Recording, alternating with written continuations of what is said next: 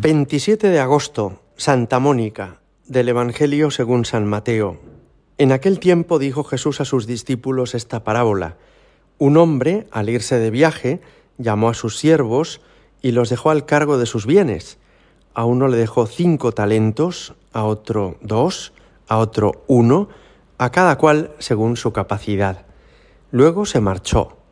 El que recibió cinco talentos fue enseguida a negociar con ellos y ganó otros cinco. El que recibió dos hizo lo mismo y ganó otros dos. En cambio, el que recibió uno fue a hacer un hoyo en la tierra y escondió el dinero de su señor. Al cabo de mucho tiempo viene el señor de aquellos siervos y se pone a ajustar las cuentas con ellos.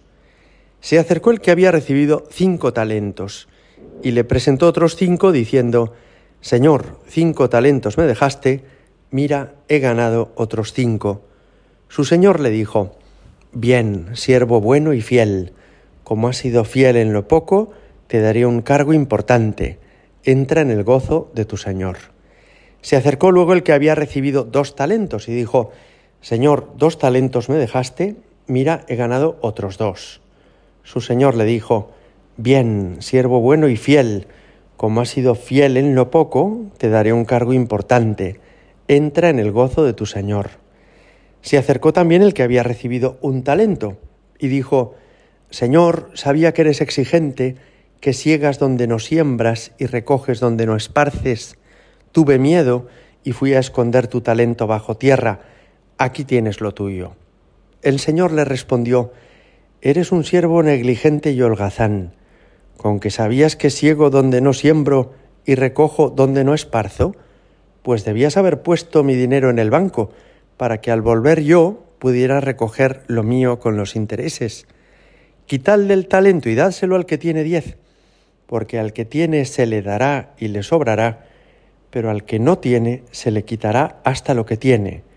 Y a ese siervo inútil echadlo fuera a las tinieblas, allí será el llanto y el rechinar de dientes. Palabra del Señor.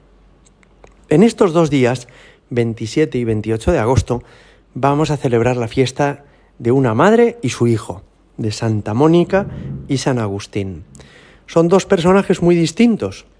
Mónica, una mujer sencilla, casada con un hombre que no era cristiano y que además no la trataba bien, y Agustín, un hombre con muchísimas cualidades, un portento intelectual en su época, extraordinariamente capaz para la retórica y para la filosofía. Lo que tienen en común madre e hijo es que al término de la vida de Agustín, los dos terminan profesando la fe católica con verdadero entusiasmo y pasión, y por eso están canonizados los dos, porque son santos. Da igual que Mónica hubiera recibido menos cualidades intelectuales o menos dotes para la tarea académica, lo que la ha hecho santa no es haber tenido muchas cualidades, sino haberse entregado con mucha generosidad a Dios. Fue una mujer de oración, fue una mujer humilde, tuvo una extraordinaria paciencia con su marido y tuvo una enorme esperanza en Dios y en que podría convertirse su hijo Agustín. De modo que lo que le ha hecho llegar al cielo no es tener muchas cualidades o muchos dones naturales, sino haber empleado todos ellos al servicio de Dios. Hoy Jesús nos habla en el Evangelio de esto precisamente, cuando dice que a un hombre un señor le dio cinco talentos, a otro dos y a otro uno. El que recibió cinco consiguió otros cinco, el que recibió dos, otros dos, y el que recibió uno, por miedo a perderlo, no hizo nada con él, y entonces lo entregó tal como lo había recibido. Es curioso porque tanto el primero como el segundo reciben un premio, mientras que el último recibe un castigo. De modo que da igual haber recibido cinco o haber recibido dos, lo importante es haberlos invertido para que dieran un provecho, un beneficio, un interés a ese dueño que se los había dado. En la vida, lo más importante no es cuántas cualidades te ha dado Dios, sino que sean las que sean, las pongas al servicio de Dios. Algunas personas han recibido muchos dones porque han tenido una familia estupenda, porque Dios les ha concedido la gracia de poder estudiar, porque además les ha dado capacidad creativa o artística, son magníficos componiendo música o pintando cuadros o escribiendo relatos. Bueno, pues fenomenal. Pero lo que te va a llevar al cielo no es tener todas esas cualidades, sino que las emplees para servir a Dios, para hacer bien a tus prójimos.